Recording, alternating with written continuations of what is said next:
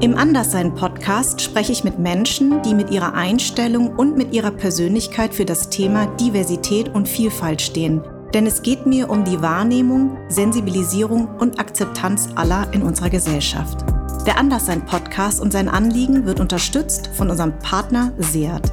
Die junge Automobilmarke setzt sich schon sehr lange für Diversität und Vielfalt ein ich bin wirklich durchaus extrem feministisch erzogen. Ne? Also ich bin in einem, in einem, Haushalt groß geworden mit Großmutter, mit Mutter und meiner Schwester. Mein Vater war weg. Und äh, das hat mich natürlich sehr geprägt. Ich erwähne Feminismus deshalb, weil ich ja dann auch bei mir äh, entdeckt habe, dass ich mich anders entwickle, dass ich, dass ich äh, eine große Affinität mit Männern habe und es ist schon interessant, wenn du in einem feministischen Haushalt aufwächst, sondern auch ne, mit deiner eigenen Männlichkeit, mit, mit, mit, mit, mit der Vorstellung, was bist du als Mann, mit, mit der Vorstellung, wie liebst du Männer. Das ist in einem, in einem feministischen Kontext nochmal was ganz anderes. Das ist eine lustige Formulierung. Ich bin nicht zu meiner Mutter gegangen und habe gesagt, ich bin homosexuell.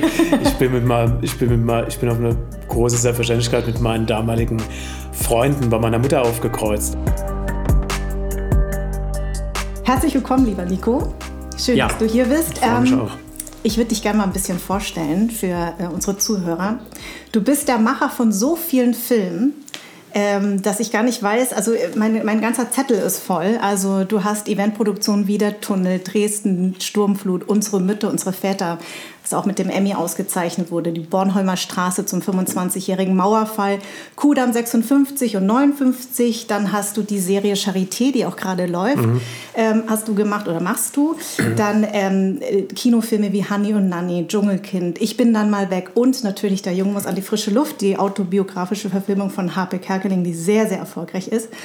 Und du bist seit 2017 CEO der UFA-Gruppe und damit auch verantwortlich für non-fiktionale hm, Sachen wie zum Beispiel DSDS. Mhm, absolut. Und auch Dailies wie GZSZ. Mhm.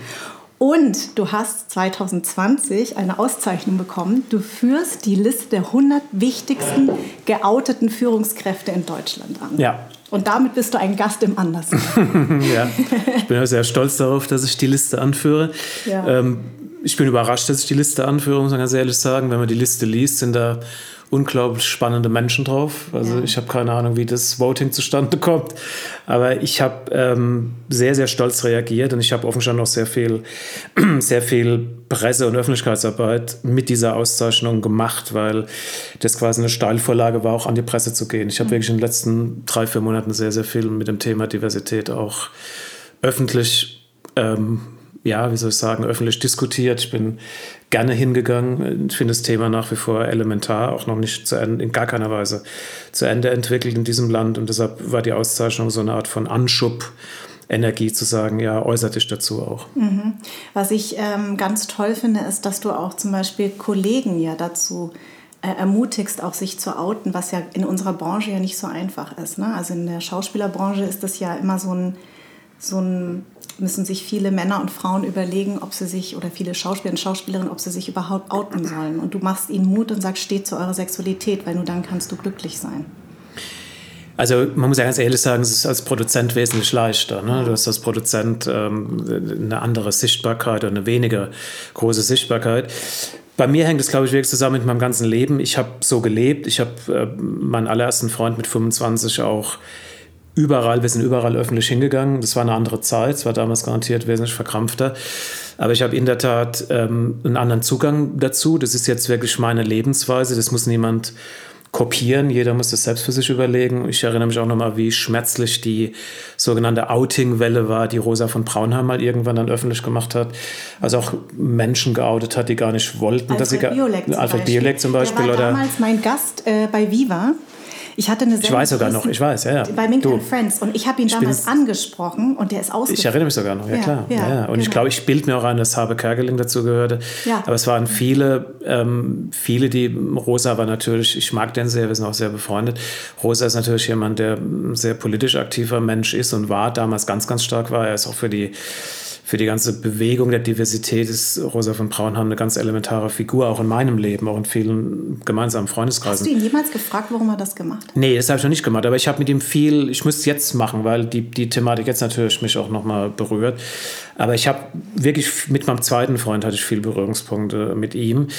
Aber ich will auf den Punkt raus, man kann niemanden zwingen. Es ist, mhm. jeder, jeder, es ist jedem seine eigene Entscheidung, ob er, ob er, wie er sich zeigen will. Und ich verstehe auch völlig, dass im Moment Schauspielerinnen und Schauspieler ähm, davor zurückschrecken. Ähm, ich sage dann immer, wenn du nach Amerika schaust, ich habe so viele Kolleginnen und Kollegen dort, die das machen, die auch in einer ganz anderen politischen Bewegung dort aktiv sind, auch selbstverständlich aktiv sind, auch im Showbereich mega aktiv sind. Es hat nicht nur niemand geschadet, im Grunde genommen hat es jedem genutzt, auch die Offenheit. Aber das sind wir hier wirklich, kann man sagen, fünf, sechs Jahre zurück zurück. Das ja. ist so. Ähm, ich würde gerne nochmal zurückgehen auf deine, auf, so wie du aufgewachsen bist. Du bist in Heidelberg geboren ähm, und bist Kind von Journalisten. Also du bist in einem sehr intellektuellen Haushalt groß geworden. Ähm, deine Schwester ist, hat auch diesen Beruf ergriffen. Du hast am Anfang auch ein Volontariat gemacht und hast dich aber dann doch zum zum, äh, dich entschieden, ähm, dich beim Film zu bewerben, beziehungsweise äh, bei der HFF, also es ist eine Hochschule für Film und Fernsehen in München. Wie kam das eigentlich, dass du dann doch dir überlegt hast, nicht diesen Weg zu gehen? Also wichtig an meiner Herkunft ist die Scheidung meiner Eltern, weil ich bin im Grunde genommen aufgewachsen äh, bei einer alleinerziehenden Mutter mit zwei Kindern und meine Mutter war berufstätig. Und man kann wirklich sagen, ich habe mit Maria Furtwänger lange darüber geredet, äh, als sie die Malisa Stiftung gegründet hat. Ich bin wirklich durchaus extrem feministisch erzogen. Ne? Also ich bin in einem, in einem Haushalt groß geworden mit Großmutter, mit Mutter und meiner Schwester. Mein Vater war weg. Und äh, das hat mich natürlich sehr geprägt. Ich erzähle es deshalb, weil es hat schon enorm viel Auswirkungen gehabt auf den weiteren Berufsweg. Ne? Also ich bin auch wiederum sehr frei und sehr offen erzogen worden. Meine Mutter ist Journalistin, also der ganze Journalistenberuf lag sehr nahe. Aber Journalismus und Recherche hat auch sehr viel zu tun mit Filme machen. Also ich habe auch sehr, sehr früh Filme gemacht und in der Schule mit Super 8 schon gedreht. Und ähm, ich glaube, es gab dann zwei Wege. Es gab wirklich den Weg des Journalismus. Ich habe komplett volontiert bei Mannheimer Morgen. Ich habe es abgeschlossen. Und es gab die Möglichkeit des Films. Und äh, die Wette mit meiner Mutter war, wenn die, die Filmhochschule in München mich nimmt, dann äh, mache ich das, dann mache ich auch die Ausbildung. Ich sage auch ganz klar, wenn die mich nicht genommen hätten, hätte ich es wahrscheinlich in dem Beruf nicht geschafft. Da wäre dann wirklich auch gerne Journalist geworden. Ne? Also es war mhm. keine, jetzt gar keine negative Option, die war wirklich für mich sehr erfüllend. Aber so ist es entstanden. Aber ja. dieser Feminismus und auch diese ich erwähne Feminismus deshalb, weil ich ja dann auch bei mir äh, entdeckt habe, dass ich mich anders entwickle, dass ich, dass ich äh, eine große Affinität mit Männern habe. Und es ist schon interessant, wenn du in einem feministischen Haushalt aufwächst, sondern auch ne, mit deiner eigenen Männlichkeit, mit, mit, mit, mit, mit der Vorstellung, was bist du als Mann, mit, mit der Vorstellung, wie liebst du Männer. Das ist in einem, in einem feministischen Kontext nochmal was ganz anderes. Aber Bottomline. Inwiefern? Inwiefern? Ähm, ich glaube, ich glaub, dass ich in meiner Sexualität unheimlich stark ähm, vom Feminismus meiner Mutter auch beeinflusst bin. Also bin ich ganz, ganz sicher. Also meine Mutter ist eine unglaublich starke Frau. Ähm, aber das ist schon eine hochinteressante Diskussion bis zum heutigen Tag. Meine Mutter ist jetzt 89 über Sexualität in der Familie zu sprechen. Also wirklich darüber zu sprechen, was sie als Feministin ausmacht und ne, was, was Entwicklungsgeschichten in dieser Familie mit den Kindern macht, mit der, mit der Ehe meiner Schwester macht. Meine Schwester ist interessanterweise vor drei Jahren stellvertretende Gleichstellungsbeauftragte beim Südwestrundfunk geworden. Also sie betätigt sich jetzt auch feministisch, wenn man so will. Ja. Aber das sind einfach interessante Familiendebatten. Ich würde mal sagen, es ist fast eine Familienaufstellung, die hört nie auf. Ja. Und was interessant ist, deine äh, Schwester ist alleinerziehende Mutter von drei Töchtern. Also du bist ja wirklich umgeben von lauter Frauen. Ne? Ja. ja. Meine Schwester hat in der Tat drei Töchter genau. zur Welt gebracht. Genau. Das, ja, das erzählt auch was. Weil, ja. Ne, sie hätte auch drei Jungs zur Welt bringen können. Also, genau, also. du hast ja eine ganz enge Bindung auch zu deiner Schwester. Was ja. ich interessant finde, ist äh, bei der Recherche über dich, ähm, du hast auch gesagt, du hast fast eine symbiotische Beziehung zu deiner Mutter gehabt. Und es war sehr schwer auch für sie, dich loszulassen, als du nach München gegangen bist? Ja, ich glaube, also ich glaube, unabhängig von Homosexualität haben, glaube ich, sehr viele Männer starke Bindungen an ihre Mutter. Das hat, glaube ich, mit Homosexuell, mit Anderssein gar nichts zu tun. Ja. Aber ähm, es ist schon, das ist schon, das ist in, jetzt an Weihnachten wirklich ein Riesenthema mit meiner Mutter und mir gewesen, nochmal zu reflektieren, was Feminismus in dieser Zeit der 70er Jahre, meine Mutter war einer der allerersten Frauen in der Wirtschaftsredaktion der FAZ. Also meine Mutter ist angetreten vor, ich übertreibe jetzt mal, weißhaarigen alten Männern, die darüber bestimmt haben, über die Karriere einer damals knapp 40-jährigen Frau oder 35-jährigen Frau. Und ähm, das ist schon für mich ein Riesenthema nach wie vor, wie stark Feminismus auch gelebter Feminismus, auch die Rolle der Frau in einer, in einer, in einer gleichberechtigten Ehe, mhm. ähm, wie das überhaupt lebbar ist. Also ich könnte jetzt auch zynisch sagen, mein Vater ist eventuell auch deshalb gegangen, weil er weniger erfolgreich war als meine Mutter. Also es spielt alles in diese Ehe da rein. Und das sind schon hochinteressante Debatten, die ich dann auch mit meiner Schwester führe, die sich übrigens auch von ihrem Mann getrennt hat und auch berufs, äh, berufstätig ist. Das ist schon eine wirklich spannende Frage, wie du eine Ehe und auch wie du eine Kindererziehung in Balance kriegst mit Feminismus und mit deiner beruflichen Tätigkeit. Das ist für viele Frauen, äh, ich habe ja viele Studierende, die in Ludwigsburg auch als, als, als Regisseurinnen eine ganz, ganz tolle Karriere machen. Das ist für viele eine, eine ganz, ganz zentrale Aufgabenstellung. Ich finde auch, also ich bin ja auch... Ähm, du bist auch eine Frau. Ich bin auch eine Frau und ich bin auch berufstätig und ich habe mich auch getrennt und das ist ja sowieso ein ganz schwieriges Thema, auch für meine Eltern gewesen, einfach auch als vietnamesische Tochter. Ich bin auch gegangen ähm, und das war auf jeden Fall ein großes Thema bei uns. Ne? Wobei ich sagen muss, auch wenn meine Mutter immer so tut, ähm, letzten Endes habe ich, glaube ich, die Stärke von ihr bekommen. Also so, was in ihren Möglichkeiten war. Also deswegen weiß ich genau, was du meinst. Ähm, und es ist schwer als Frau beides unter einem Hut zu bekommen, weil man ja immer im Konflikt steht. Und dieser Begriff Rabenmutter, habe ich mal gelernt, gibt es ja auch nur in Deutschland. Ja. Ja, bei dir ist ja spannend. Guck mal, ich kenne dich ja auch jetzt sehr lange. Ich bin ja deutlich älter als du. Ich kenne dich natürlich auch aus deiner aus deiner Viva-Zeit. Das ist verrückt auch, wie lange ich dich kenne. Du bist mhm. ja, meine ich jetzt ganz ehrlich, bist ein, bist ein klares Gesicht für mich. Ne?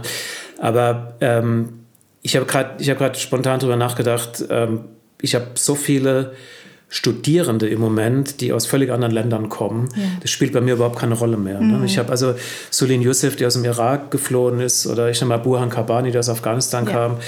Ähm, ich nehme jetzt gerade den neuen Jahrgang, ich hatte die jetzt gerade virtuell letzte Woche, der neue Jahrgang ähm, es sind sechs Studierende, es sind jetzt drei Frauen, drei Männer. Die Hälfte hat äh, definitiv einen Migrationshintergrund. Mhm. Das spielt interessanterweise bei der Generation fast gar keine Rolle mehr. Ja, ne? Die fühlen ja. sich komplett selbstverständlich ja. in ihrer Rolle in Deutschland. Und wenn man dir jetzt gegenüber sitzt, empfinden wir das ja genauso. Du bist für mich ein Bestandteil der, der, der Viva Pop Musikkultur in meiner eigenen Jugend. Das ist so, weil du das mal, weißt du, was ich meine? Das ja, ist ja, total. Es ist, ist interessant, dass du jetzt nochmal reflektierst, mit deinen Wurzeln aus Vietnam. Jetzt kommt aber mein Punkt, wenn ich sehe das bei meinen Studierenden, ich nenne mal Solin, Youssef, dann kommt natürlich irgendwann im Studium das Thema der Herkunft, das mhm. Thema ähm, der eigenen Geschichte, der eigenen Familiengeschichte. Solin hat über ihre eigene Familie im Irak bei der Flucht ihren Diplomfilm gemacht, der ja. offenstand in Montreal dann gewonnen hat. Ne? Das ist ein ganz toller Film.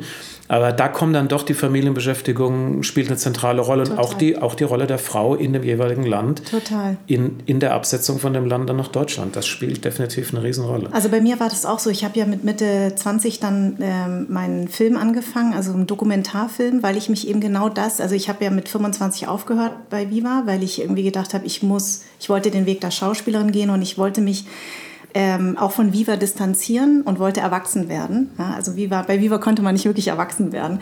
Und dann habe ich, ähm, da fing es dann auch an, dass ich mich mit meinen Wurzeln ganz äh, ähm, arg beschäftigt habe und habe dann einen Dokumentarfilm dann irgendwann realisiert. Also ich kenne diesen Weg und durch den Podcast ähm, bewege ich mich auch irgendwie wieder zurück, weil ich durch das Gespräch, die letzte Staffel war ja nur mit Menschen mit Migrationshintergrund und uns eint immer dieses, du musst besser sein äh, als die anderen, weil sonst wirst du nicht anerkannt, ähm, du sollst nicht aufmucken, dieses zwischen diesen Welten. Und was interessant ist, ist, sind, dass die, die junge Generation ganz anders damit umgeht als zum Beispiel meine Generation. Also viel selbstbewusster, viel selbstverständlicher ähm, und auch ähm, na, die Frage nach woher kommst du gar nicht mehr beantworten, während ich mich immer dazu genötigt fühle, meine ganze Biografie dann in dem Moment aufzuzählen. Ja? Also das finde ich schon echt immer spannend, sich damit auseinanderzusetzen. Ähm, und du, du hast das ja in, in, gewisser Weise ja auch dich mit deiner Herkunft in dem Sinne beschäftigt, weil du dich äh, viel mit dem Thema Nachkriegszeit in deinen Filmen auch auseinandersetzt. Also irgendwie gehen wir ja alle zurück. Ähm, was, was sagen deine Eltern denn überhaupt zu deinen Filmen? Und, und haben sie daran geglaubt, als du gesagt hast, du willst das studieren? Also wichtig ist ja, wichtig ist ja wirklich, ähm, da können wir jetzt auch schon fünf Stunden drüber reden, wichtig ist ja wirklich, dass jeder aus seiner Generation, ich bin jetzt 61, ich bin 59 geboren, jeder aus seiner Generation einen eigenen Blickwinkel auf die Eltern und auf die eigene Geschichte hat. Ne? Bei mir ist natürlich die Prägung meiner Eltern im Dritten Reich. Mein Vater war Soldat, war junger Soldat, meine Mutter war klassische Bund deutscher Mädelserziehung. Also das ist mir auch überhaupt bei meiner Mutter erst klar geworden, was es bedeutet, wenn du die komplette Jugend, also wir reden bei meiner Mutter, die ist genau groß geworden, ähm, inklusive Pubertät ähm, im Dritten Reich. Also das ganze Leben meiner Mutter bis zum 15. Lebensjahr war quasi unter Adolf Hitler. Also man kann sich dann wirklich auch vorstellen an der Biografie ja. meiner Mutter, was das für Kinder bedeutet, wenn sie wirklich in totalitären Systemen ausschließlich aufwachsen, auch nur die Sichtweise des Systems kennen. Ja. Ne? Ja.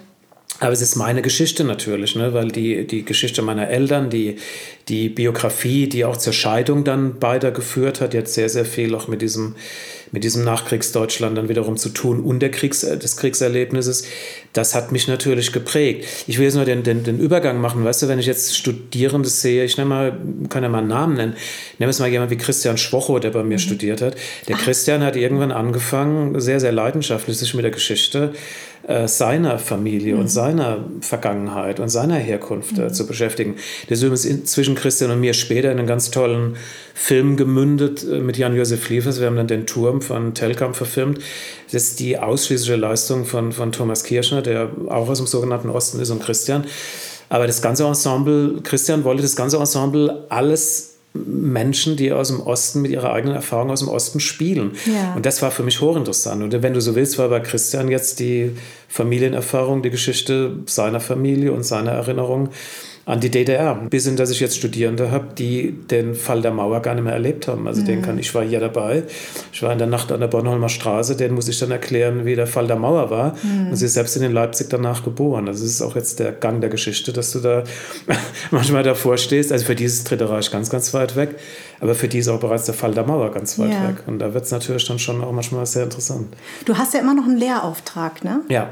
Äh, an, an welcher Schule? An, äh, an der DFFB auch noch? Nee, ich mache, ich mache, nee, nee, was ich wirklich, was ich wirklich seit über 20 Jahren mache und auch das ist, kann man wirklich sagen, mein Lebenselixier ist die Filmakademie in Ludwigsburg. Also ich mhm. bin quasi für die, ich bin, bin für die Diplomstudierenden äh, da und mache mit denen quasi die Diplome. Ne? Das mache ich seit über 20 Jahren. Ich habe die Schule mit Albrecht Ade damals mit, kann man wirklich sagen, die, die, die Spielfilmklasse mit aufgebaut. Albrecht Ade hat die Schule aufgebaut.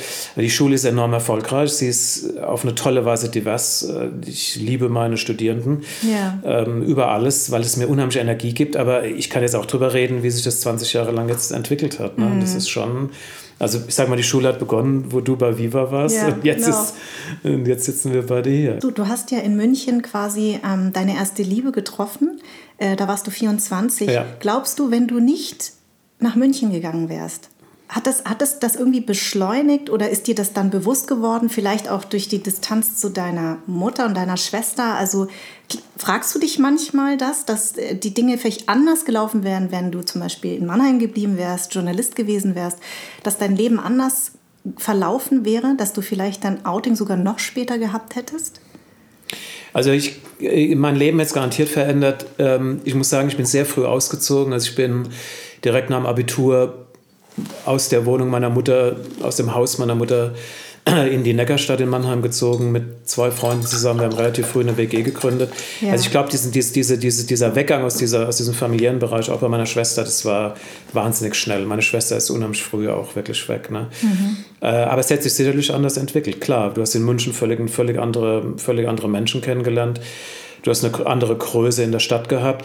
Ich muss aber auch dazu sagen, Mannheim, ähm, ich bin ein großer Fan von Mannheim. Mannheim war eine extrem diverse Stadt. Also Mannheim hat damals schon eine, eine sehr, sehr tolle und starke türkische Community gehabt. Also ich hatte eine Tante, ähm, die die Metzgerei meiner Oma übernommen hatte. Also das Haus, ich war jahrelang bei ihr und das ganze Haus war sehr, das waren sehr, sehr befreundete türkische Familien, die quasi dann auch die Metzgerei übrigens übernommen haben. Mhm. Also Mannheim war auch in, du hattest eine unheimlich starke Gay-Szene mhm. aufgrund der vielen amerikanischen Soldaten, die stationiert ja. waren. Das muss man auch mal ganz klar dazu sagen. Es war übrigens auch die Zeit von AIDS, ne? es war also mhm. keine, mhm. keine einfache Zeit. Also Homosexualität war definitiv stigmatisiert, stigmatisiert extrem genau. stigmatisiert. Ja.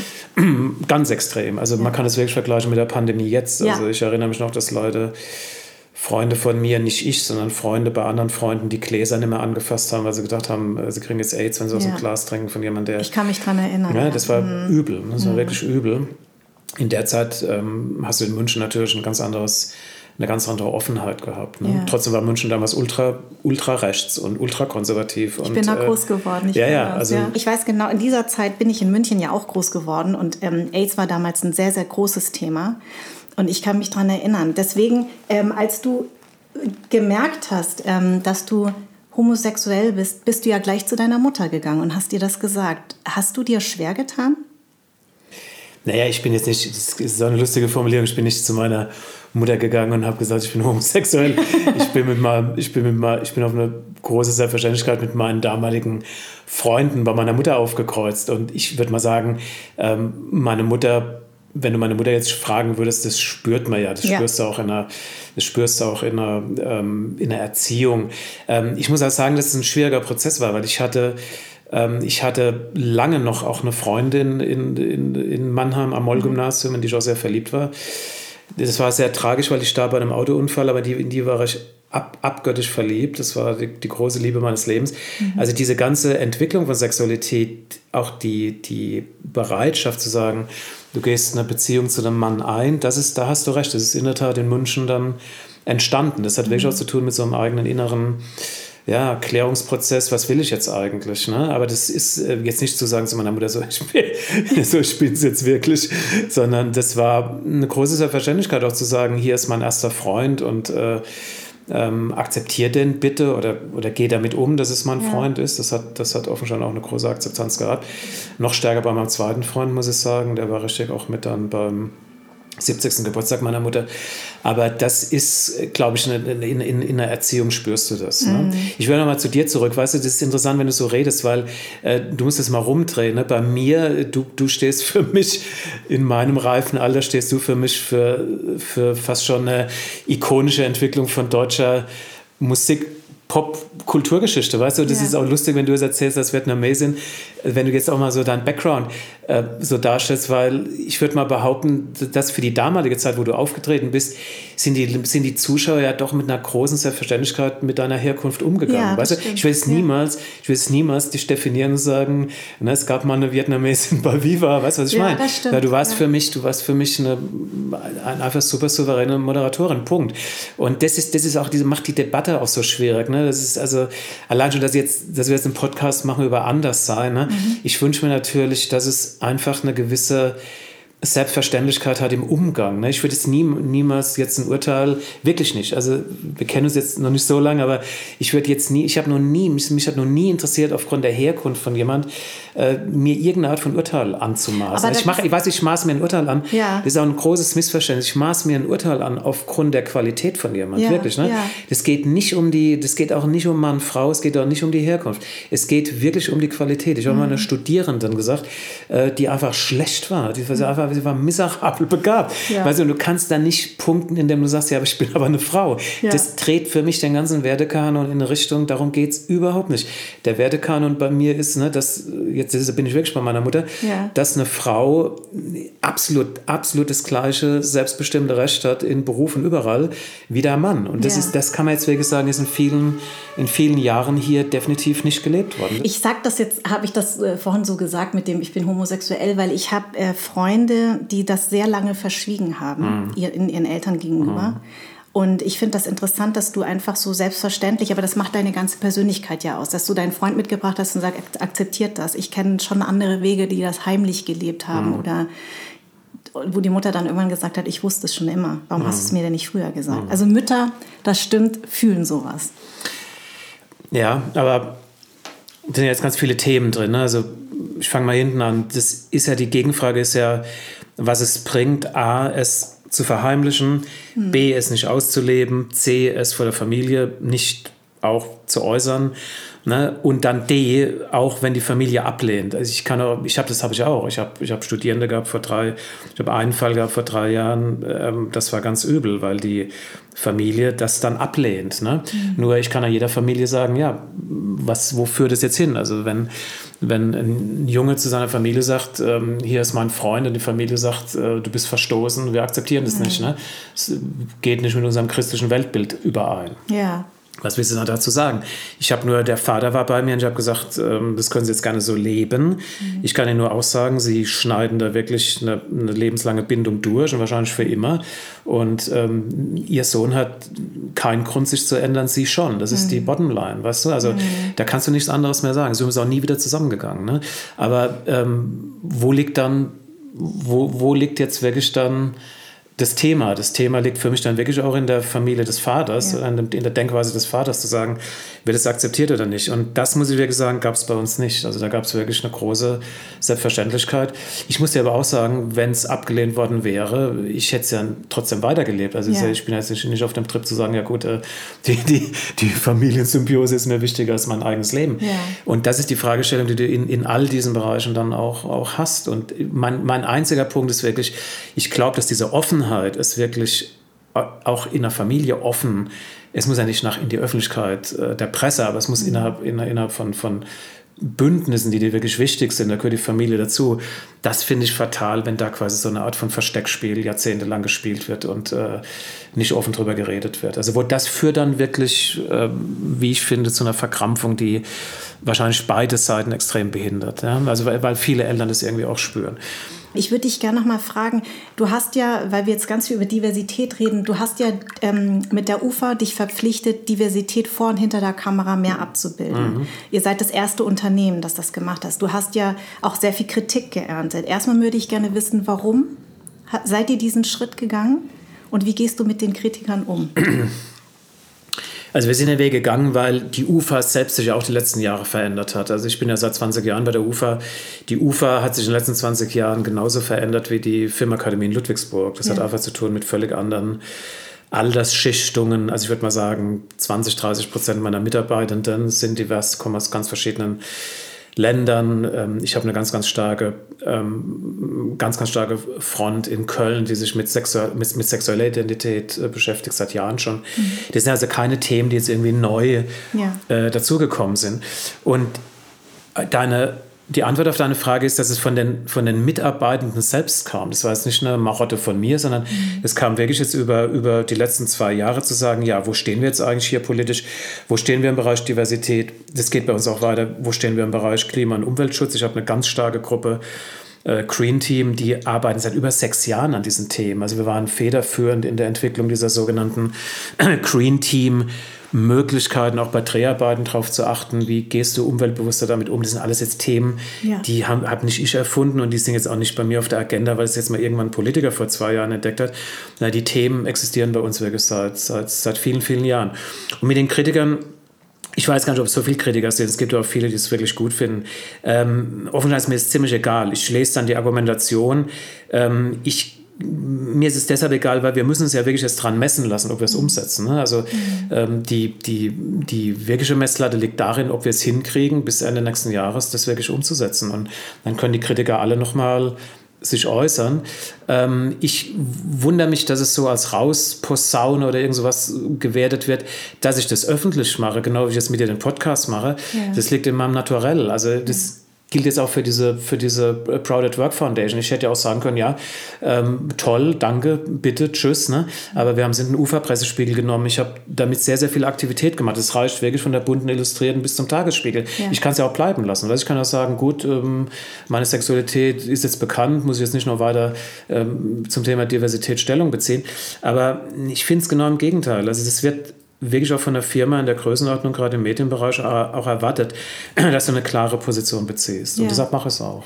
Aber glaubst du, es ist ja ähnlich wie mit der Frauenquote, ähm, die ja auch immer wieder diskutiert wird. Und ich sage, ja, wenn wir keine Quote haben, dann wird es eben nicht umgesetzt. Und das ist äh, für mich ein ähnliches, ähm, eine ähnliche Argumentation zu sagen, jeder Vierte hat einen Migrationshintergrund, aber man bildet das im Fernsehen nicht ab. Ich hatte letztes Jahr wieder genau diesen Fall, dass ich in der engeren Auswahl für eine Rolle war und ich wurde nicht besetzt, weil ein Sender gesagt hat, naja, wir haben jetzt aber schon einen Schwarzen, also jetzt noch eine Asiatin dazu ist jetzt aber ein bisschen viel. Also, na, also ich höre das hier häufig, dass man halt sagt, also man hat jetzt ja so einen Quotenschwarzen oder so eine Quotenasiatin und das reicht jetzt aber dann auch mal. Ähm, glaubst du, dass das auch ein Grund ist, dass eben eine Frauenquote eingeführt werden muss, genauso wie eine Diversitätsquote, dass man eben sich genau nicht nur daran messen lassen muss, sondern dass es doch eine Quote braucht, um Dinge umzusetzen? Also wir haben ja zunächst mal uns zu einer gewissen, gewissen Quote bekannt, indem wir gesagt haben, wir nehmen den Zensus der der Bundesregierung in der Abbildung von Gesellschaft und bilden das bei uns ab. Mhm. Das halte ich jetzt erstmal für eine Selbstverständlichkeit. Das ist ja das, worauf die Kritik jetzt auch abzielt, zu sagen, ja. es ist selbstverständlich. Ja, es ist selbstverständlich, aber es macht nun auch niemand. Richtig, ne? ja. Also man kann da immer drüber reden, aber die, das meine ich jetzt, äh, es muss bemessbar sein.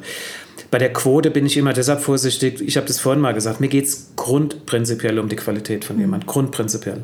Und ich habe in meinem Leben, auch das gilt auch für Führungskräfte in der UFA, mich hat noch nie interessiert, ist es Mann oder Frau oder der, der Hintergrund. Noch nie. Mhm. Also mir geht es wirklich um die Qualifizierung von jemandem, um die Energie, die jemand hat. Und ähm, man kann mit Quote alles regeln. Ich bin völlig dagegen, äh, eine Quotierung, die quasi mm, das, das, das Talent von jemand aufhebt. Dass man wirklich mhm.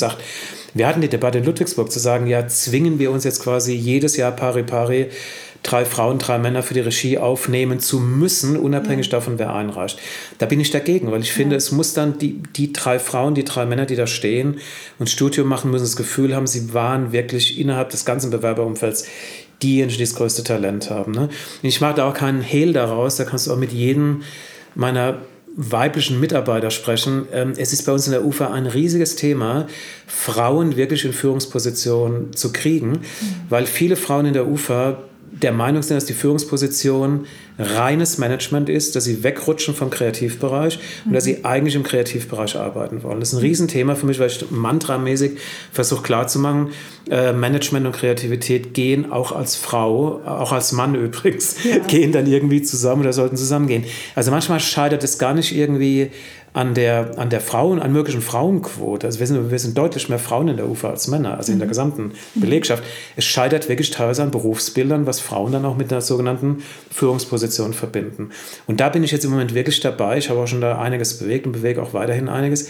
Ähm, das zu verändern. Aber es geht am Ende des Tages wirklich um die Qualität. Und ja. ich entscheide wirklich nur nach der Qualität von jemand. Auch als Schauspielerin. Ja. Ich würde jetzt nie zu dir sagen, du kriegst die Rolle nicht, weil dann jetzt zusätzlich zu jemand, der schwarz ist, jetzt quasi noch jemand kommt, der. Fände ich, wenn das jemand wirklich zu dir sagt, finde ich so völlig affige und total desolate Entscheidung. Dieses Selbstverständnis, von dem du redest, ist ja nicht, nicht wirklich gegeben. Also man, ich habe manchmal das Gefühl, es ist immer so ein bisschen äh, so ein Alibi, dass man das sagt. Aber letzten Endes in der Umsetzung hapert es. Also was ganz wichtig ist, äh, wir erleben ja jetzt, ähm, da kann ich jetzt wirklich super drüber reden, weil ich so alt schon bin, wir reden ja jetzt über, über auch eine, eine ständig veränderte Gesellschaft und wir reden auch über ständig veränderte Strukturen in der, in der Filmindustrie. Also ich ja. sag mal, die wirklichen Macher im Moment sind 45, sind zwischen 35 und 45 mhm. und ähm, die haben ein völlig anderes Bild von Diversität als ja. die Generation von 65 plus. Ne? Ja. Und wenn du jetzt zu einer Berlinale Veranstaltung gehst, bei aller Liebe zur Berlinale, ich finde die Berlinale in vielen Bereichen sehr, sehr divers und ich finde viele Reihen in der Berlinale seit Jahren schon sehr divers. Aber es gibt, darüber ist gar nicht zu reden, es gibt einen Kernbereich dieser Medienindustrie, auch in Deutschland, die besteht aus, äh, inklusive mir selbst, die besteht aus alten weißen Männern, ja, die dann über 60 sind. Das kann ich ja nicht wegdiskutieren. Die werden irgendwann in fünf Jahren alle nicht mehr da sein. Aber was ich merke, und das merke ich eben schon seit zehn Jahren, die UFA verändert sich, mhm. die Altersschichtung und die Herkünfte in der UFA verändern sich, die Herkünfte meiner Studierenden verändert sich und übrigens auch die ganze Redaktionslandschaft verändert sich. Du hast jetzt, wenn du ins ZDF reingehst, hast du teilweise auch eine sehr junge Mannschaft, die sind alle zwischen 28 und 35. Das ist teilweise ein völlig anderes Bild als jetzt sehr, sehr von mir sehr anerkannter und guter Kollege Thomas Bellot als Intendant, der nochmal mhm. vier Jahre älter ist als ich, wobei Thomas Bellot ein extrem offener Mensch ist. Das stimmt. Und seine Frau ist aus der Türkei, ja. nur als Beispiel. Ja, ne? Ja. Und ich beobachte auch, ähm, das kann man ja auch mal ganz offen sagen, also die, äh, wenn du jetzt in Köln bist, ohne jetzt Namen zu nennen, der ganze Entertainment-Bereich ist definitiv queer. Also das ist in, in mhm. Köln eine ganz, ganz starke queere, ja. ähm, heimische tolle. Hauptstadt. Es, ja, es ist nicht nur die heimische Hauptstadt, es sind einfach tolle, also ja, es ist die heimische Hauptstadt, es sind einfach gerade im Entertainment-Bereich unglaublich tolle Leute, die dann aber auch, ich mir das mal als Panel von Let's Dance, das ist ja. komplett divers besetzt, ja. verstehst du? Das ist schon seit Jahren divers das besetzt. Ich, ich habe ja da mal getanzt. Ja, da du hast da getanzt, ja. Also, jetzt kann man sagen, ja gut, im, im, bei Let's Dance dürfen dann alle ran, ne? so, da dürfen alle auftreten. Ne? Aber ja, ich, hallo, ich, bleib, ich war im Finale. Ja, du warst im Finale, ja, ich weiß das, ich gucke das, ich liebe das dann. Ja, aber, aber ne, das ist aber schon, weißt du, das ist schon, also ich meine das jetzt ganz ernst, da, da entsteht schon weil, weil sich Gesellschaften verändern. Da entsteht wirklich eine andere, eine andere Sicht auf die Welt. Ja. Und das wird sich über, über kurz oder lang wird sich das im Programm durchsetzen. Und wenn einige Altvorderen, die das noch nicht erkannt haben, immer noch der Meinung sind, zu dir zu sagen, äh, jetzt ähm, jemand mit, mit Asian Background hat da nichts mehr zu suchen, weil schon Black Background besetzt ist, da kann ich nur sagen, ja gut, geh da mit in deiner Rente, aber das wird, das, wird keine, das wird wirklich keine Zukunft in diesem Land haben, ja. weil sich dieses Land äh, verändert und ich finde es toll. Also wenn du andere Länder, ich bin ja jetzt nicht ein Freund von beliebigen Multikulti, aber wenn du andere Länder siehst, ähm, ich war lange in Amerika. Ich, ich, meine, meine Mutterfirma sitzt in England. Wenn ich in London bei Fremantle ins Büro gehe, hast du auf einen Schlag 15 Länder in dem Großraumbüro. Ich liebe diese Art von Lebendigkeit. Also ich, ich finde es aberwitzig zu sagen, ja, es tut es den Deutschen besser, wenn sie irgendwie alle ne, möglichst äh, weise, weise ältere Männer beschäftigen und dann ihren Moralbegriff ne, von deutscher Tugend und Ehre, was weiß ich, woher der kommt. Das ist überhaupt nicht mehr, ist überhaupt nicht mehr lebbar in Zeiten wie diesen. Ich meine, aber du weißt ja auch, ich meine, wir leben ja in Zeiten leider, wo es einen extremen Rechtsruck und populistischen, ähm, äh, populistische Parteien sehr laut sind und auch äh, teilweise in Regierungen sind. Trotzdem wissen wir, in welcher Welt wir leben. Und ähm, ich habe eigentlich diesen Podcast angefangen, weil du vorhin gesagt hast, anders sein. Ähm, anders sein habe ich immer so begriffen, dass ich gesagt habe, ich fühle mich gar nicht anders, mhm. aber ich werde zu was anderem gemacht. Mhm. Und ähm, wir haben schon mal in anderen Zeiten gelebt. Ich, durch diesen Rechtsruck und, und der AfD ist eigentlich mein Bedürfnis gekommen, darüber zu reden, weil ich bin ja auch nicht müde, seit über 20 mhm. Jahren dieses Thema auf die Agenda zu bringen. Ich habe schon mal weniger darüber gesprochen. Und es ist einfach wirklich genau in dieser Phase entstanden, weil ich gesagt habe, es gibt Menschen wie dich, die sehr selbstverständlich damit umgehen, aber ich spüre schon einen anderen Gegenwind. Und deswegen habe ich diesen Podcast gegründet, weil wir eben nicht anders sind. Aber wir werden zu etwas anderem gemacht. Gerade in den letzten Jahren werden mhm. wir wieder extrem zu etwas anderem gemacht. Mhm. Wenn du jetzt so von England und Amerika redest, ähm, wie ist das eigentlich für dich in der Wahrnehmung, was Rassismus anbelangt, was ähm, Selbstverständlichkeit anbelangt? Wie nimmst du das wahr? Was du sagst, ist mir komplett bewusst. Also das kann man gar nicht wegdefinieren. Du hast im Moment in Deutschland je stärker du Diversität nach außen zeigst und je stärker gewisse Teile der Gesellschaft auch zur Diversität stehen, je stärker entsteht auch die Gegenbewegung. Mhm. Das ist so. Also es ist definitiv so. Ich kriege ich krieg ja auch E-Mails, ich kriege anonyme E-Mails, da steht dann drin, du schwule Sau, was leidest du hier? Deutschlands größtes Medienunternehmen, verpisst dich aus unserem Brandenburg, also original. Oder es war eine Mail war veröffentlicht, äh, die war ganz abenteuerlich, die hat Martin Moskowitsch von der Konstantin veröffentlicht, ähm, wo quasi das, die, jüdische, die jüdische Geschichte von Martin verquickt wird mit meiner schwulen Geschichte. Was soll ich jetzt dazu sagen? Also es ist eh schon vermessen, weil die jüdische Geschichte natürlich ähm, wirklich viel, viel weitergeht und auch in, in der Familiengeschichte von Martin eine, eine, ganz andere Bedeutung spielt als meine Homosexualität. Aber das hieß daran, dass diese sogenannte Gegenfront sich immer stärker bemerkbar macht. Und ich erinnere mich auch an Auftritte hier in Brandenburg bei Kalbitz, das war vor zwei Jahren im Wahlkampf, da haben die, ähm, die brandenburgischen Filmunternehmen, Studio Babelsberg, die UFA, die äh, Konrad-Wolf-Schule, wir haben auch politisch uns ganz klar artikuliert, da ging es plötzlich um den Kunst- und Kulturbegriff der AfD auf dem Marktplatz irgendwo in Werder an der Havel. Mhm. Und da wird dann wirklich, da, da wirst du herausgefordert. Ne? Also ich kann jetzt nicht zu dir sagen, das existiert nicht, das stimmt. Mhm. Also je stärker, je, je, stärker gewisse Gruppierungen sich in Deutschland, also in, im diversen Bereich zeigen, je stärker hast du die je stärker hast du die Gegenbewegung. Ne? Und damit muss man umgehen. Das kann man sagen, Gott sei Dank haben die nicht die Mehrheit. Ne? Mhm. Aber das ist, das ist äh, ähm, aus den Köpfen der Leute bilde ich mir nicht ein, dass du das rauskriegst. Also ja. gewisse Vorteile kriegst du da nicht raus. Ne? Und wenn du nochmal, ich mag das immer ungern erzählen, aber das ist wirklich ein Teil meiner Geschichte. Ähm, das klingt so aus dem, aus dem Bilderbuch, aber es ist wirklich Teil, ein ernsthafter Teil meiner Geschichte. Äh, die, meine Eltern waren geschieden, meine Mutter wurde immer stärker berufstätig. Ich bin sehr, sehr lange aufgewachsen in, in, äh, bei, meiner, bei meiner Patentante ähm, die hieß Kay Alvarado, die war schwarz, die war vom Mississippi Delta ja. und die war, die war Soldatin bei Stars and Stripes, die hat also meine Mutter kennengelernt, äh, unter Journalisten. Mhm. Und ich war bei der Kay in Pasadena. Die Kay war wiederum, also wir reden jetzt von 1976, 77 und die Kay war quasi was heißt quasi, die Kay war liiert mit einem Chemiker der BSF, der Weißer war. Mhm. Also ich habe in der Zeit, als ich in Pasadena war, ich habe einen Teil auch Highschool da gemacht, ich habe wirklich erlebt bei der Kay, was es bedeutet als schwarze Frau, damals in den Supermarkt zu gehen mit einem, mit einem pubertierenden weißen Jungen. Ne? Also da kann ich dir wirklich sagen, jetzt, wenn du mich jetzt fragst, wie ist es in anderen Ländern, also das war teilweise Rassismus pur. Also mhm. wir wurden an der Theke nicht behandelt und was der Teufel was alles. Da musste erklärt werden, wo das Kind herkommt. Ne? Sage mal, die, die ist leider tot. Sie, sie war eine tolle Künstlerin, die hat geschrieben, hat gemalt. Ich habe noch viele Bilder von ihr. Die hat mich natürlich auch sehr geprägt. Die hat mich auch übrigens in meiner ganzen Pubertät extrem geprägt ähm, in, allen, in allen Bereichen. Die hat mir auch sehr, sehr, sehr geholfen in so einer, in so einer körperlichen Offenheit und Freiheit. Aber das war wirklich eine Welt, also die ist überhaupt nicht vergleichbar mit heute. Mhm. Das ist das Gefühl, die Geschichte dreht sich zurück. Ne? Das ist ja sowieso, glaube ich, das, was äh, einen immer so erschreckt, dass man merkt, dass dieser Satz, der Mensch lernt aus Fehlern, dass das leider häufig nicht so ist, weil sich die Dinge immer wiederholen. Naja, es gibt ja auch äh, den Satz, Geschichte wiederholt sich nicht direkt und Geschichte wiederholt sich auf einer Ebene dann doch. Aber ich kann ja immer wieder sagen, Gott sei Dank, ähm, und das sprichst du auch mit dem Podcast an, Gott sei Dank entsteht eine gewisse völlig andere Öffentlichkeit für die Themen. Ne? Du, hast einen, du hast einen anderen Zugriff auf die Themen. Das ist einfach der Segen der Digitalisierung, muss man ja. wirklich sagen. Und ähm, die anderen nutzen das genauso. Und dann kann man nur sagen, das ist in der Demokratie so, du musst dann dagegen antreten. Nur ich werde meinen Lebensstil nicht verbergen, ich werde mein, mein, mein, meine Lebensinhalte, meine Lebens äh, nicht verbergen, weil in Werder an der Havel irgendjemand von der AfD steht und mir einen Kulturbegriff predigt, der definitiv aus einem anderen Zeitschema gefallen ist. Ne? Und dagegen kannst du, nur, kannst du wirklich nur aktiv angehen. Aber das, wird, das ist eine Illusion zu glauben, dass sich das irgendwie jetzt irgendwie verringern wird. Ich glaube, je stärker, je stärker die Themen in den Vordergrund kommen, je mehr die, je mehr die Gesellschaft sich verändert, je stärker wird auch diese Polarisierung sein. Du hast ja eigentlich angefangen mit Regie und ähm, warst ja ein sehr erfolgreicher Regisseur, hast mit äh, Götz George damals Der Sandmann gemacht. Das ist ein Film, den, den man nicht vergessen kann. Du hast ja damit auch ganz viele Preise gewonnen. Wieso hast du dich dann gegen die Regie entschieden und bist Produzent geworden?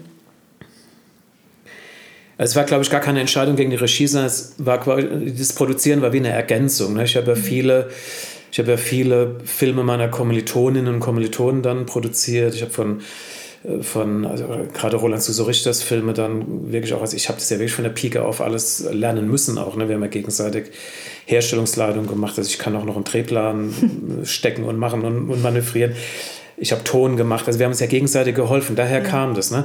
Und der zentrale Wendepunkt waren zwei Dinge. Der zentrale Wendepunkt war, das ist ganz ehrlich gewesen. Also du hast dann gemerkt in Ludwigsburg, als ich das Studium mit, mit meinen Studierenden begonnen habe, du hast dann wirklich äh, Studierende gehabt, die mit 25 also der, der zentrale Studierende war Stefan Kromer. Also Stefan ja. Kromer hat dann ein kleines Fernsehspiel gemacht mit Edgar Selge und der Typ war 26, Daniel Nocker hat das Drehbuch geschrieben und ich sitze in der Abnahme, das war Liane Jessen, die war damals noch beim ZDF ja. und dann sah sich dann, der Film war grandios gelungen. Dann habe ich gedacht, der Typ ist irgendwie zehn Jahre jünger als du und er ist definitiv besser als du und was willst du jetzt hier noch weiter Regie machen? Das war weg und da hast du ja nur noch, also ich habe jedes Jahr, jedes Jahr waren Sven Tattigen, ich kann die alle noch erinnern, das war, ja.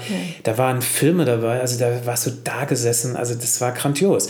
Und dann kommst du an so einen Punkt und sagst du, wirklich, die sind besser. Mhm. Also wirklich, sind einfach wirklich besser. Und, und dann kam die Beziehung, die lange Arbeitsbeziehung mit Bernd Eichinger, der viel zu früh starb. Es kam, kam Regina Ziegler in mein Leben, der dann den letzten Film von mir produziert, Solo für Klarinette. Und dann war irgendwie ganz klar, dass so das, das Produzentenbild, was Regina und Ben dann auch hatten, also wirklich auch das, das starken inhaltlichen Produzenten, dass mich das auch irgendwie angefixt hat. Ne? Mhm. Es war auch eine wesentlich größere Palette. Du konntest dann quasi 10, 15 Filme im Jahr produzieren und hing es nicht immer an einem einzigen Film.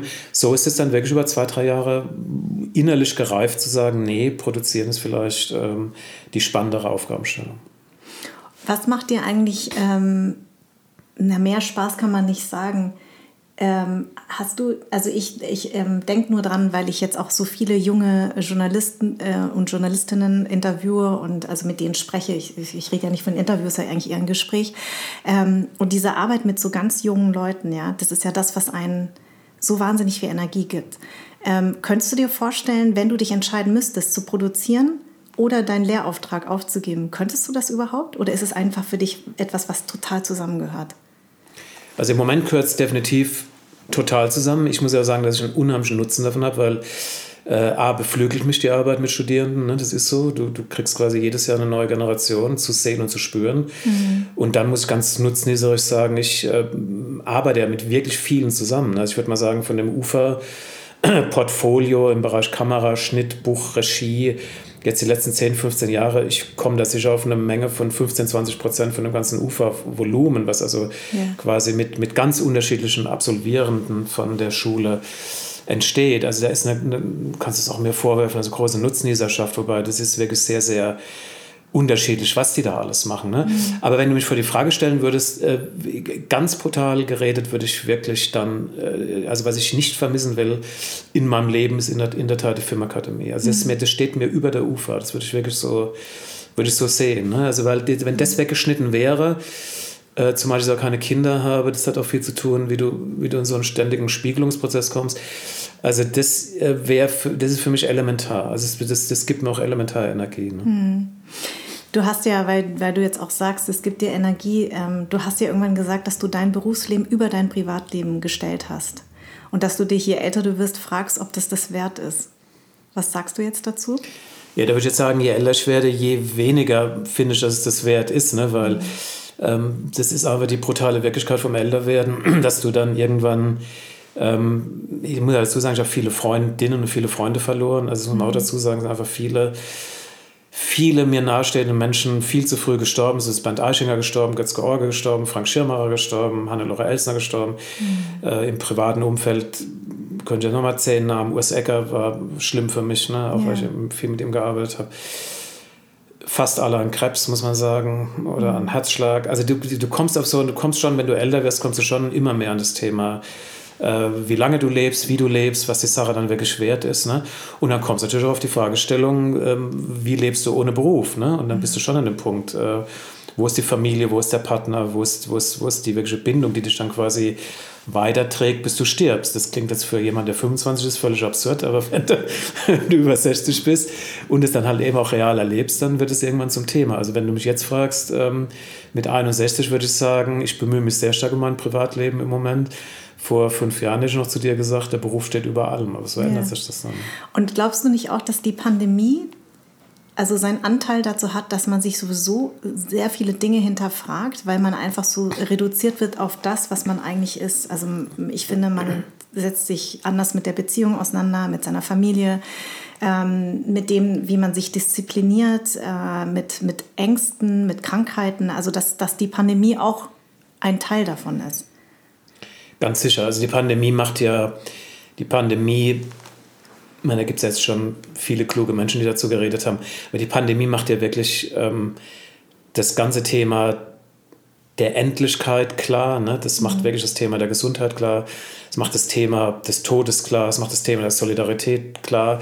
Es macht das Thema der Empathie klar. Ich, bin ja ganz sicher, dass Trump die Wahl gewonnen hätte, wenn die Pandemie nicht dazwischen gekommen ja. wäre. Ne? Ja. Also, ähm, und das hätte ich wirklich auch schlimm gefunden, muss ich mhm. mal ganz klar sagen. Also nicht, dass ich die Pandemie jetzt gut finde, um Trump abzuwählen, aber ja. ähm, die, die viele Brennglas-Momente an Erkenntnis in Amerika, sind natürlich auch wirklich so ein komplett aberwitzig egozentrisches Verhalten dann auch klar geworden. Du kannst eben nicht dir die Mega-Cocktails verabreichen lassen beim Privatarzt und dann aufstehen und sagen, ich bin stärker denn je und es war eigentlich nicht so schlimm wie eine Grippe. Und du hast in dem Land tausende Familien, die, die, die trauern. Also es ja. geht einfach, das ist ein Sittengemälde, auch eine, eine, eine, Egozentriertheit, die ist überhaupt nur in Worte zu fassen nee. Ne? Nee, vor allen Dingen habe ich ja gehört, dass dieses, dieser Cocktail der eine ja zu, zum Wahn führt. Und ich finde es. Ja, der war vorher schon klar. ja, das stimmt, aber der hat das nochmal so sichtbar gemacht, ja. weil er auch gesagt hat, ich fühle mich jünger und besser und stärker denn je. Ja. Und ich weiß noch, dass das eine der Nebenwirkungen war. Ja, also. Das wird bei dir wahrscheinlich auch funktionieren, mit und ohne Corona. Weißt du, aber der, der Punkt, die Frage ist schon richtig. Also ich glaube, dass wir in vielen, in vielen Bereichen ähm, in ganz, ganz vielen Bereichen. Ich habe auch viele Freunde, die offen standen, kurz vorm, vorm, vorm, vorm wirtschaftlichen Ausstehen. Also ich habe ja. viele Freunde in der Hotellerie, viele Freunde in der Gastronomie. Also meine eigene Nichte arbeitet in einem großen Hotelkonzern. Die ist jetzt seit März letzten Jahres auf Kurzarbeit. Die ist 24. Also was da sich abspielt, ist äh, beyond belief. Ne? Das, das, das, das, wir, werden, wir werden sehr viel Schicksale erleben die nächsten Monate, die einem wirklich auch nahe gehen, wenn man die Menschen dahinter auch kennt. Ja. Aber es ist wirklich klar, das ist eine andere, das ist eine andere, das ist eine andere, ja, wie soll ich sagen, eine andere Berührung mit Realität geworden in einem Ausmaß, auch bei meinen Studierenden, das kann man sich gar nicht vorstellen. Ne? Das mhm. haben die mhm. auch in der Form ich ja auch noch nie erlebt. Ich glaube, dass wir sehr schnell verdrängen, also ich glaube, dass wirklich sehr, sehr schnell verdrängt wird. Ich glaube, dass in dem Moment, wo das hinter uns liegt, ähm, Es gibt, es gibt einen großen Moment von Verdrängung in Menschen, das dann relativ schnell wieder ad acta zu legen. Ich wünsche mir, dass die positiven Dinge, ich rede jetzt mal über Empathie, Solidarität, vieles im Miteinander, dass das bleibt. Also ich fände es schrecklich, wenn jetzt quasi ab dem Moment, wo das sich wieder bessert, dieses, dieses egozentrierte Hauruck und äh, ich bin immer first, ne, also was da auch in Amerika dann zum Wahlsieg von Trump geführt hat, dass das wieder hochkommt, das fände ich schade. Ich habe einen Reporter letztens gesehen in New York, der am Times Square stand, der total leer ist. Und der hat was sehr Interessantes gesagt. Er hat gesagt, er glaubt, dass es zu einem Neuanfang führt, auch für New York, weil das ging ja irgendwann auch nicht mehr weiter, dies höher, besser, schneller, weiter, weil das einfach ja unfassbar teuer ist, New York. Und die meisten, ich habe einen, einen äh, der Kameramann, mit dem ich damals meinen Dokumentarfilm gemacht habe, der hat äh, vor 2001 ähm, dort noch gelebt, äh, äh Quatsch, 2000 wann war der Anschlag? 2011, mhm. ja genau, äh, 2001. Und der hat gesagt, New York hat sich seitdem total verändert. Und er ist dann weggezogen, äh, weil er das nicht mehr ausgehalten hat. Und so ein bisschen erinnert mich das ja so ein bisschen dran an so einen Neuanfang. Ne? Also es kann ja auch was Positives haben. Aber es ist auf jeden Fall so, dass, dass ähm, ich finde, dass Ängste so sichtbar geworden sind. Ängste und Panik. Und ähm, Angstmenschen sind, glaube ich, in diesen Zeiten sehr gefordert. Äh, also, also man merkt das, finde ich, sehr stark in seinem Umfeld, wie, wie, wie manche reagieren. Also es geht von totaler Panikmache bis hin zu totaler äh, Sorglosigkeit. Also ich finde, da offenbart sich sehr viel in unserer Gesellschaft. Und ich, und ich glaube, dass das auch filmisch irgendwann ähm, nochmal thematisiert wird, in, in einer Form, die, ähm, glaube ich, auch wichtig ist. Also solche Dinge anzusprechen. Ne? Ja, stimmt dir zu. Ich würde nur, ich finde es einen Riesenpunkt nochmal, äh, ist für mich ein Riesenunterschied, ob man über Amerika redet oder über Deutschland. Also Amerika hat im Moment durch die soziale Trennung, durch diese soziale Disbalance, die haben wirklich ganz andere Probleme gerade. Ne? Also das kann man wirklich nur vergleichen, wenn wir hier jetzt mal wirklich ein quasi zerrüttetes demokratisches System hätten und ich übertreibe es mal, du hättest quasi 40 Prozent AfD-Wähler in diesem Land. Yeah, ne? Yeah. Oder von irgendeiner Partei, die wirklich, oder Marine Le Pen in Frankreich. Mhm. Ähm, und davon sind wir ja Gott sei Dank weit entfernt. Also wir haben immer, immer, wie ich finde, in diesem Land ein unheimlich starkes demokratisches Selbstverständnis auch gelernt. Das muss man ja. immer wieder sagen. Es ist jetzt nicht irgendwie aus dem vom Himmel gefallen, sondern es hat sehr viel zu tun mit, mit Kultur, wie wir miteinander umgehen. Und dieses, ich habe jetzt wirklich viele, viele amerikanische Freunde, die mit großer Beachtung nach Deutschland schauen, weil wir in vergleichbaren pan pandemischen Zuständen offenbaren sich ja wirklich auch Gesellschaftssysteme. Ja. Ne? Und das ist schon, das, das beglückt mich schon auch zu sehen, auch übrigens auch bei meinen Studierenden, wie stark dann doch der Zusammenhalt auch gerade in der jüngeren Generation stärker ist als die Angst. Das ist ja schon mal ein ganz zentraler Punkt, ne? Ja. weil wenn du Erstürmung des Kapitols dir anschaust, spielt Angst oder auch so ein Furrohr oder so eine Art von äh, umgesetzter Aggression, die wo ganz anders herrührt, das spielt eine zentrale Rolle. Warum sowas überhaupt möglich ist? Stell dir mal vor, das wäre jetzt hier möglich gewesen äh, vor ein paar Wochen mit wirklicher Erstürmung des Bundestags. Ja, also ja. das ist ja der Fakt. Wir reden nicht, dass jemand bis zur vordersten Treppe. Reihe kommt, sondern ja. wir reden darüber, dass, dass äh, Bundestagsabgeordnete in Deckung gehen ne? oder jetzt ähm, ähm, äh, Kapit Kapitolspolitiker in Deckung gehen müssen.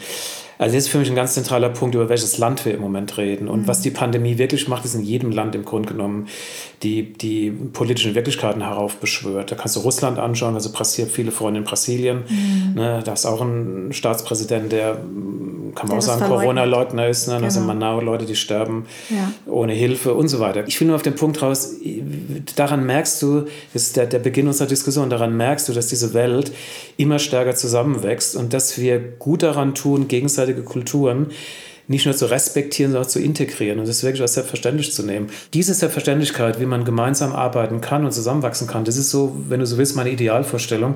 Und ich glaube auch, dass das, egal, egal wie, wie oft die AfD in, in Brandenburg oder sonst wo an der Havel auftritt, ich glaube, dass das ähm, Gott sei Dank nicht mehr umkehrbar ist, dass diese Gesellschaft sich verändert. Das war ein schönes Schlusswort, Nico. Ich danke dir sehr, dass du mein Gast warst. Danke. Und so, offen gesprochen hast. Danke. Tausend Dank. Danke dir. Anderssein ist eine Produktion von Farn und Pracht Company. Idee und Konzept von Minkai Fanti. Redaktion Anja Prinz und ich. Das On-Air-Design ist von Tro. Musik Perry von den Beethovens. Ton und Schnitt Philipp Zimmermann und Anja Prinz. Und mein Dank geht an Seat, die Amano Group und an alle, die diesen Podcast unterstützen.